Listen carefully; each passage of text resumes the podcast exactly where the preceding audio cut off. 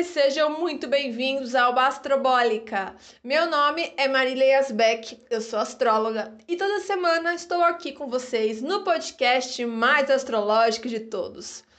Hoje a gente vai falar das previsões do dia 9 a 15 de novembro de 2020. Lembrando que as datas e horários usados aqui seguem o horário de Brasília. E se você me escuta de qualquer outro lugar desse ou dos demais planetas que nos rodeiam, é só ajustar as informações dadas aqui para o seu fuso horário. Bom, se as últimas duas semanas a gente estava meio em falta de aspectos no céu, essa semana já muda completamente o cenário, tem muita coisa acontecendo. Então, sem enrolação, vamos ao que interessa, porque apesar da lua minguante, a gente tem aí dias bem intensos para passar, tá bom? Então, começando falando da segunda-feira, dia 9 onde a gente tem a Vênus no signo de Libra em oposição a Marte no signo de Ares. Marte que ainda está retrógrado, tá bom? Ambos esses planetas, eles estão domiciliados. Ou seja, a Vênus, ela rege dois signos, Touro e Libra, tá? A Vênus agora está no signo de Libra e ela tem esse regente. Então ela está na casinha dela. E Marte também, porque Marte rege o signo de Ares e Marte está em Ares. Quando eu falo de Vênus, estou falando muito do aspecto feminino, tá? E quando eu falo de Marte, estou falando também do aspecto masculino. Então a gente tem esses dois arquétipos em conflito. O que a gente pode ver por uma ótica binária é que há uma tendência de atrito, de conflitos aqui entre homens e mulheres, tá? Um dia também onde os nossos desejos parecem que precisam de uma ação desproporcional para alcançá-los, quanto na verdade a gente precisa de jeito, precisa de manha para conseguir alguma coisa, sabe? É, vai falar muito da dificuldade em criar novos acordos e parcerias, porque Martin Ares dá aquela forçada, quer que tudo seja meio imediato, enquanto a Vênus está cantando aquele pagode que fala deixa acontecer naturalmente. Só que, ao mesmo tempo, não dá pra gente dormir no ponto. Porque senão vai vir alguém agindo muito mais pela influência é, de Marte, vai tomar uma atitude antes de você e vai tirar o seu espaço. Então, mais uma vez, a gente vem trabalhar com a lógica libriana. Nem esperar tanto e nem agir tanto. Agir com equilíbrio, tá? Nesse dia também, arriscar adquirir itens que estão muito além do seu orçamento, investimentos arriscados, comprar coisas por impulso, tudo isso pode e deve ser evitado, tá bom? Ainda mais com a Black Friday aí que tá se aproximando, né? Às vezes a gente se acha super favorecido, vai comprar um tênis que tava 200 reais por 200 reais, porque você não sabia que ele já estava 200 reais antes, sabe? Então, às vezes dá uma pesquisada, vê isso mesmo que você quer, porque às vezes a gente pode achar que está abafando em alguma compra, mas na verdade né, não é bem aquilo ali não. Uh, e é um dia muito bom para a gente fazer limpeza de pele nessa segunda-feira. Vou reforçar isso quando a gente falar do calendário lunar, tá bom? Agora, na terça-feira, dia 10, Mercúrio volta para o signo de Escorpião, para completar esse ciclo até o dia 1 de dezembro. Então vamos lá. Vocês lembram que eu falei que Mercúrio ficou retrógrado em Escorpião? Aí ele voltou para o signo de Libra. Aí ele saiu da retrogradação semana passada e aí ele começou a andar direto né, em Libra, e agora está entrando em Escorpião de novo e vai passar esse ciclo completo em Escorpião. Então agora a gente vai finalmente trabalhar essa energia de uma maneira um pouco mais concisa, tá? Aqui a nossa intuição fica muito mais antenada. A gente tem facilidade para lidar com assuntos que são meio tabus, meio proibidos. Uh, gente se aprofundar nos nossos estudos, nas nossas pesquisas, a nossa comunicação também fica mais apurada, sem muita enrolação. Uma facilidade para abrir também as nossas feridas, o que é então uma, um aspecto ótimo para a gente fazer terapia ou para quem quem já faz terapia, né, se aprofundar aí nos seus processos de autoconhecimento. Uh, vai falar também de uma maior dificuldade em ceder as nossas ideias, porque escorpião é um signo meio extremo, né? Vai, vai falar então do radicalismo aqui. Mas é um ciclo ótimo, né? Para a gente influenciar, investir em uma ideia, transformar a perspectiva do outro. E claro, escorpião é um signo de cura. Então a gente vai ver agora, até o dia 1 de dezembro, todos os esforços da indústria farmacêutica muito mais fortes, né, mais fortes do que nunca, unidos aí para conseguir tanto antecipar, acelerar as etapas né, de vacina quanto de validação de medicamentos, tanto para Covid quanto para qualquer outra enfermidade, tá bom? Esse ciclo também traz muita concentração e a facilidade para estudar, para se debruçar sobre novos assuntos, tá bom? Nesse mesmo dia, a gente ainda tem um lindo e auspicioso encontro do Sol com Netuno ainda retrógrado, tá? Em peixes. Esse aspecto, ele traz uma regeneração da nossa saúde e dos nossos sentimentos. Eu falei semana passada do famoso triângulo de água que a gente tinha no céu, né? Então, triângulo Sol, Netuno, Câncer. É... Mas aí me perguntaram, né? Nossa, mas já tá em em trígono, já está em aspecto esse Sol com Netuno, não estava exato. Exato mesmo pegou agora, vai pegar na terça-feira, tá bom? É, por isso que a gente falou muito mais desse aspecto na semana passada, mas ele ainda tem o ápice, né, o vigor dele aqui na terça-feira. Um dia altamente espiritual, onde a gente sente um forte desejo de desacelerar, se conectar com a nossa essência, com o eu superior, com Deus, com o universo, com tudo que é energia e também uma energia bem romântica no ar dessa terça-feira, tá bom? Agora, na quarta, dia 11, a gente não tem aspectos astrológicos, mas a gente tem um portal energético e, na minha singela opinião, um dos mais importantes do ano, que é o portal 11 do 11, tá? O 11 na numerologia é um número de idealismo, de espiritualidade, de realização, extremamente místico e humanitário.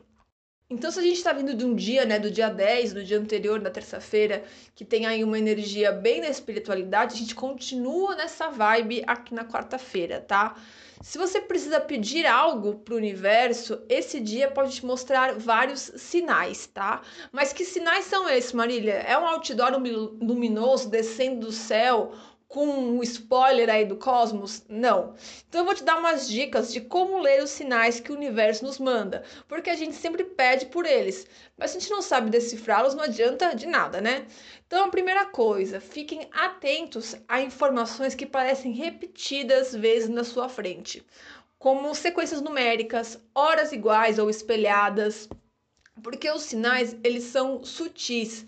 É, por isso estejam atentos para perceber essa sincronia, sabe? Pode ser 12 e 12 no relógio, meio-dia e 34, é, 12 e 21.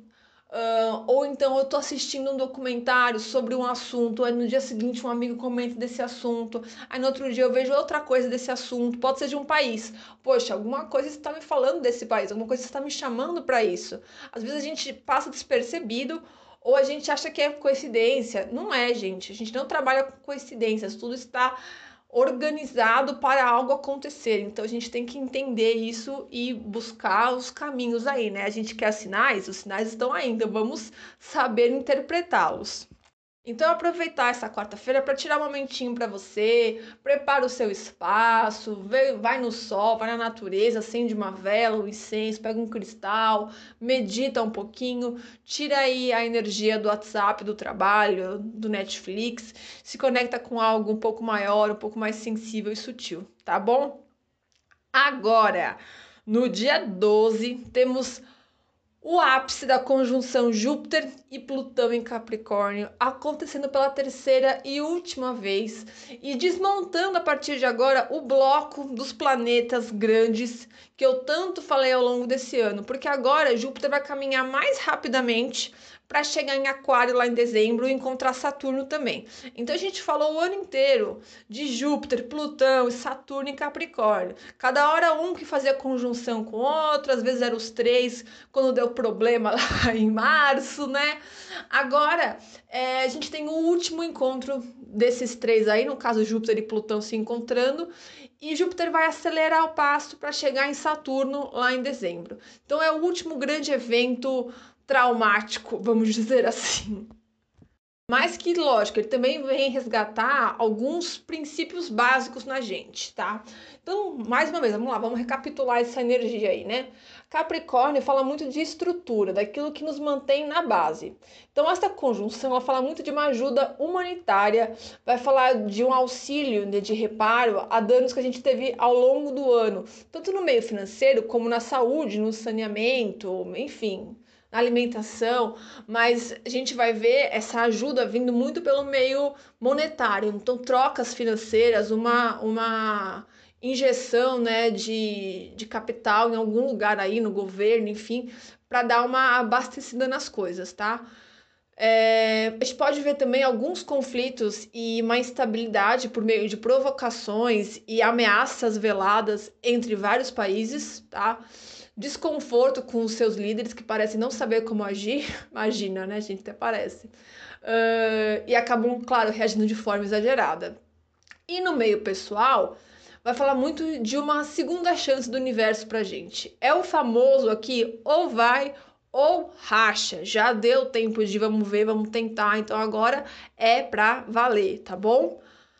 E na sexta-feira, dia 13, apesar de sexta-feira 13 aparecer não é muito sombrio aí, meio coisa de terror, esse dia merece fogos de artifício, porque finalmente Marte deixa o seu estado retrógrado depois de dois meses pisando no freio, agora ele solta aí e vai acelerar e a gente vai poder finalmente começar as coisas. Porque Marte estava retrógrado, então ele estava o quê? Bloqueando os inícios, dificultando os avanços, inibindo a nossa coragem, é, agindo com o nosso humor, porque estava tava todo mundo numa energia mais de irritabilidade, sabe? Mais de defensiva.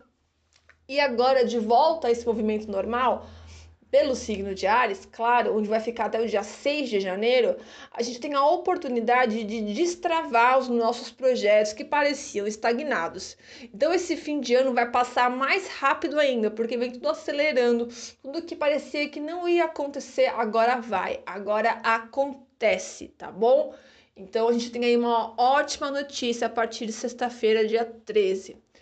No sábado, a gente tem o Sol fazendo um sextil, um aspecto maravilhoso para Júpiter e para Plutão, porque eles estão muito juntinhos ainda, né?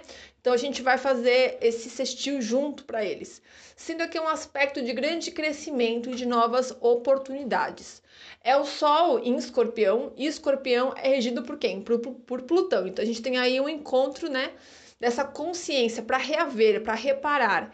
Então vai falar também um pouco da energia que eu falei agora há pouco, de uma segunda chance, é, tanto para saúde, quanto para relacionamento, como para finanças, alguma coisa que dá um suspiro, dá uma esperança para as coisas terem um outro rumo, sabe?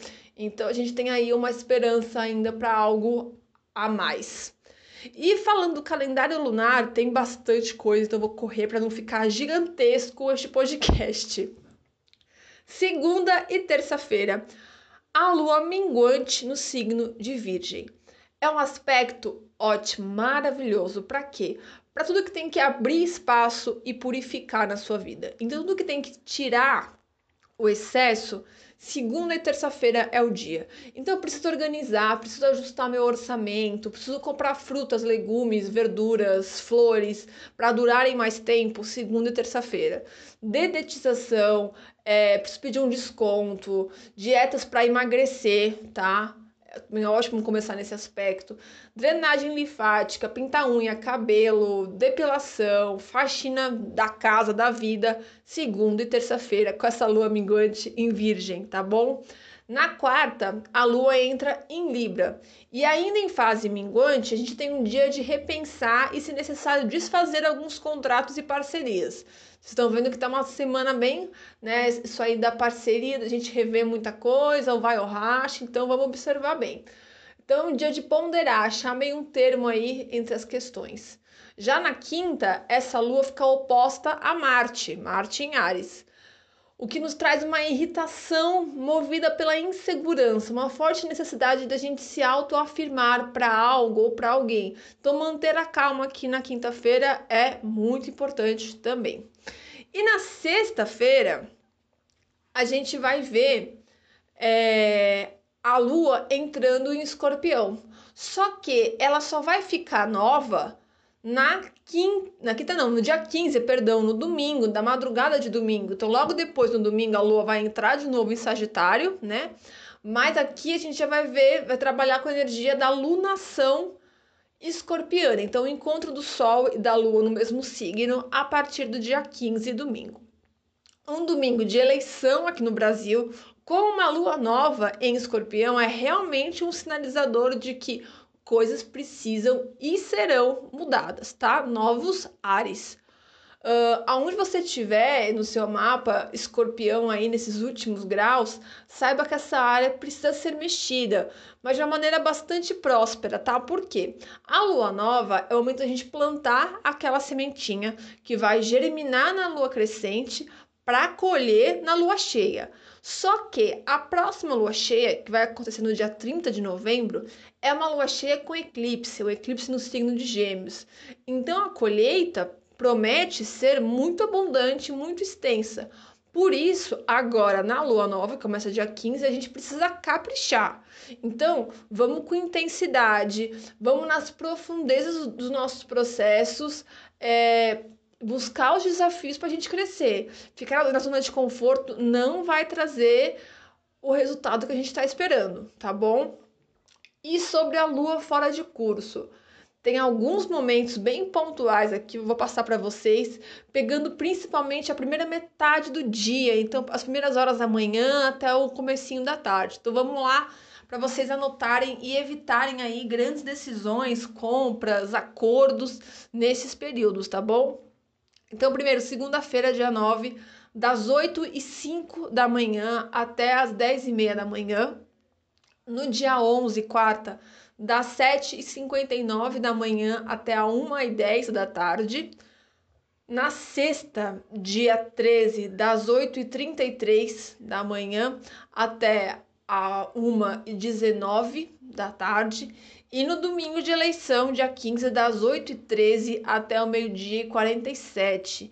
Então, o ideal seria aqui a gente tentar ir votar um pouquinho depois desse horário, porque tem uma tendência a esquecer caneta, esquecer RG, esquecer, sei lá, onde é a sessão, o número do candidato, tá bom? Então, às vezes, ir mais depois do almoço aí é o ideal. Então, meus amores, me despeço aqui agradecendo mais uma vez pela confiança no meu trabalho. Nos vemos no Twitter, no Instagram, no grupo do WhatsApp com as previsões diárias. E até semana que vem. Um beijo e até mais.